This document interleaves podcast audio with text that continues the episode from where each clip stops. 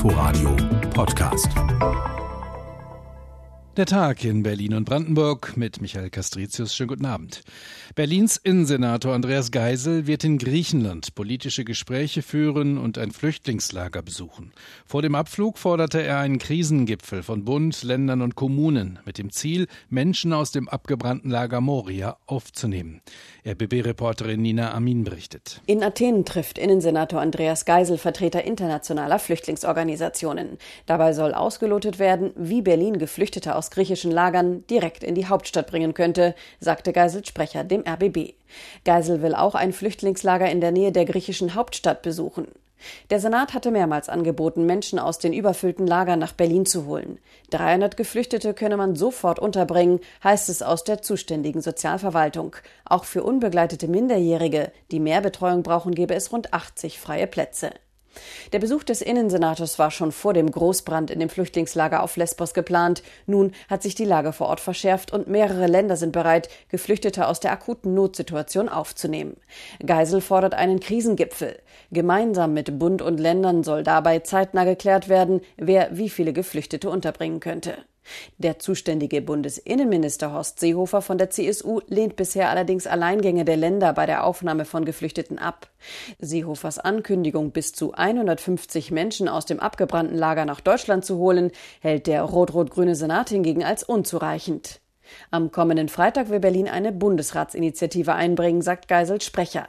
Ziel sei es, das Aufenthaltsgesetz zu ändern.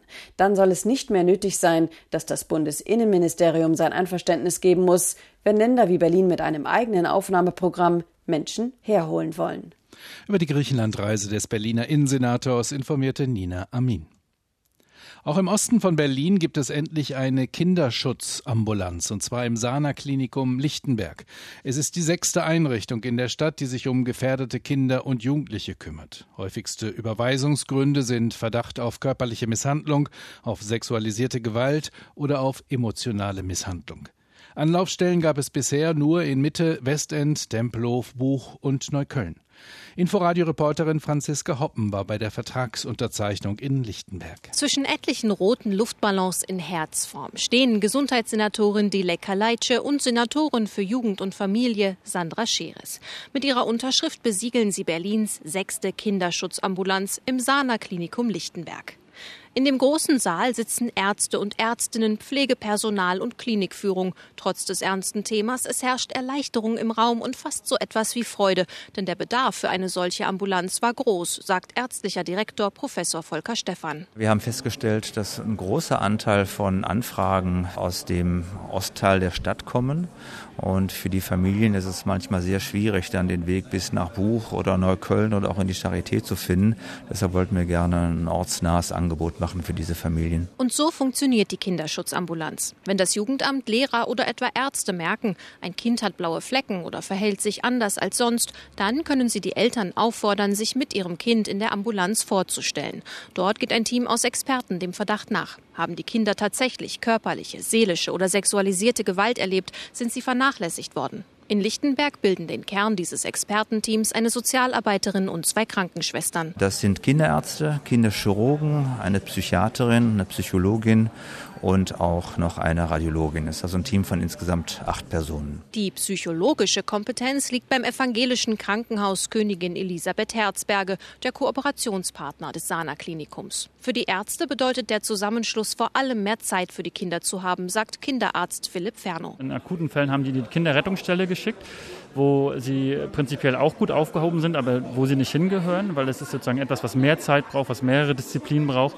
Und dadurch, dass wir jetzt diese Kinderschutzambulanz haben, können wir einfach viel mehr Kinder mitbetreuen. Seit die ersten fünf Kinderschutzambulanzen 2016 gegründet wurden, ist der Bedarf stetig gestiegen. Mehr als 2000 Kinder haben sich bisher dort vorgestellt und in immer mehr Fällen konnten Ärzte sichere Aussagen zum Kindeswohl stellen. Deswegen auch der Appell von Senatorin Sandra Scheres. Was mir sehr, sehr wichtig ist, dass gut zusammengearbeitet wird und auch, dass die Bevölkerung ein waches Auge hat, dass man sich umeinander eben kümmert und wenn man eine Vermutung eben hat, auch in der Nachbarschaft, lieber einmal zu viel anrufen, als wenn dem Kind was passiert. Anrufen, das nun auch im Osten der Stadt möglich ist. Inforadio-Reporterin Franziska Hoppen aus Berlin-Lichtenberg, wo eine neue Kinderschutzambulanz die Arbeit aufnimmt. Wegen der afrikanischen Schweinepest gilt ein totales Jagdverbot im betroffenen Sperrgebiet im Spree-Neiße-Kreis. Brandenburgs Landesbauernpräsident Henrik Wendorf fordert aber, diesen Waffenstillstand zu beenden und das Schwarzwild auf nahe Null zu reduzieren.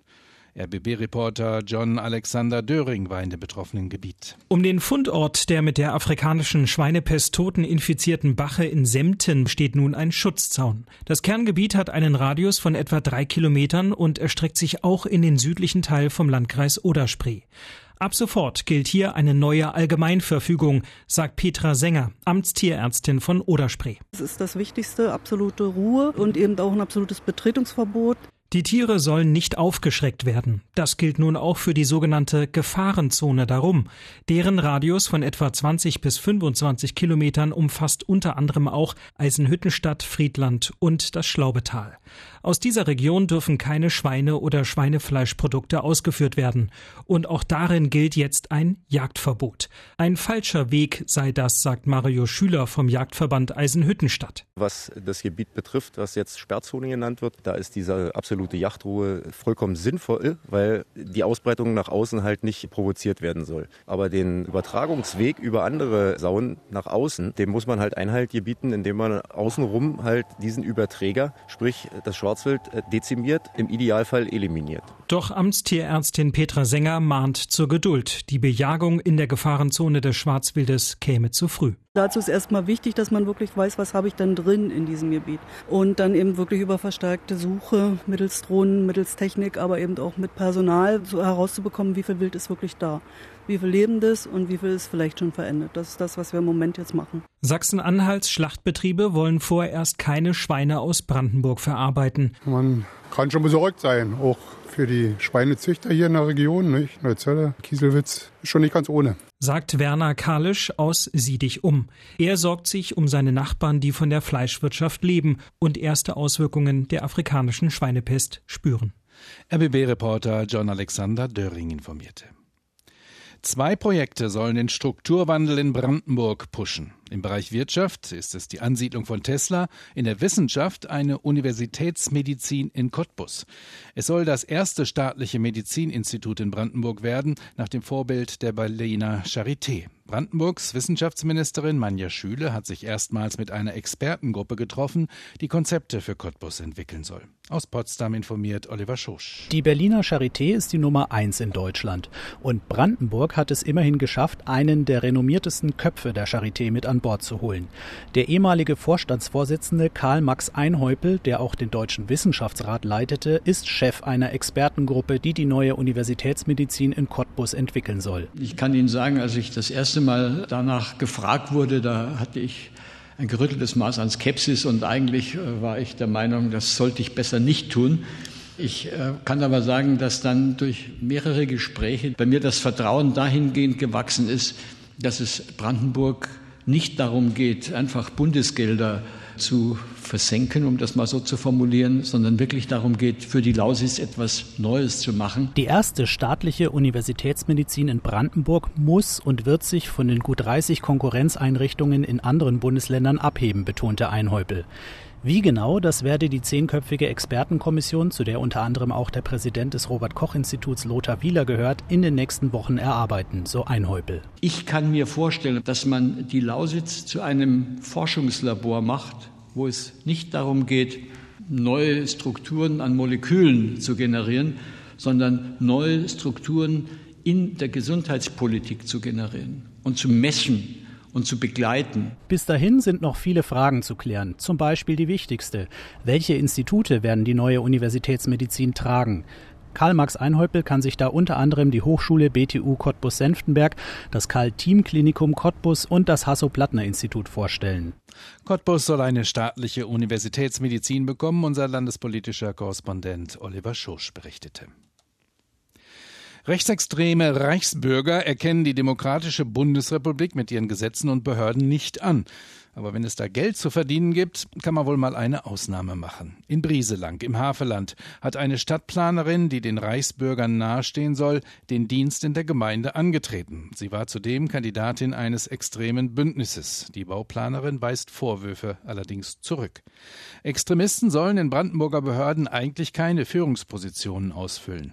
Das bringt die Gemeindeverwaltung Brieselang jetzt in Bedrängnis, berichtet unser Korrespondent Carsten Steinmetz. Ralf Heimann von den Freien Wählern hatte offenbar keine wirkliche Wahl. Für die neu zu besetzende Stelle der Bauleitplanung, sagt Brieselangs Bürgermeister, habe er nur eine kompetente Bewerbung erhalten. Die Frau aus Rathenow brachte ausreichend Berufserfahrung mit, die Gemeinde Brieselang stellte sie daher ein. Jetzt merkt Heimann, dass das wohl ein Fehler war. Es ärgert einen natürlich, weil das hätte man der Gemeinde ersparen können. Aber umgekehrt haben wir natürlich im Personalrecht äh, die Grundsätze des Diskriminierungsverbotes. Das heißt, ich darf nicht recherchieren, welche politische Gesinnung jemand hat. Die extremistische Gesinnung der Bauleitplanerin scheint mittlerweile aber eindeutig. Sie hat auf einer gemeinsamen Liste der rechten Republikaner und des Bürgerbündnisses Havelland kandidiert. Dieses hat der Verfassungsschutz als rechtsextremistisch eingestuft. Zudem soll die Bauleitplanerin den sogenannten Reichsbürgern nahestehen, die die Rechtsordnung der Bundesrepublik ablehnen. Brieselangs Bürgermeister Heimann hat den Verfassungsschutz und das Innenministerium eingeschaltet. Ja, und in Zusammenarbeit mit Innenministerium und mit Verfassungsschutz gehen wir davon aus, dass wir im nächsten Hauptausschuss eine entsprechende Entscheidung fällen können, wie wir in dieser Personalie verfahren. Ab einer bestimmten Besoldungsgruppe muss laut Brieselanger Satzung der Hauptausschuss den Personalentscheidungen der Verwaltung zustimmen. Norbert Jütterschenke von der SPD in Brieselang dauert das alles viel zu lange da auch bald die Probezeit der Bauleitplanerin abläuft. Hier muss schnell gehandelt werden. Das ist auch der einfachste Hebel, den wir haben. Wir beenden diese Probezeit, aber hier muss gehandelt werden. Und der Heimann zieht sich zurück und sagt, lass erstmal die anderen sagen, wir sind bereit als Gemeindevertretung eine Sitzung im Hauptausschuss zu machen, sofort. Um eine Trennung von der Bauleitplanerin dort zu beschließen. Auch die Bürger für Brieselang, die größte Fraktion in der Gemeindevertreterversammlung, fordern eine schnelle Entlassung der mutmaßlichen Reichsbürgerin. Nur der Bürgermeister zögert noch. Carsten Steinmetz, soweit der Tag in Berlin und Brandenburg mit Michael Castricius. Inforadio Podcast.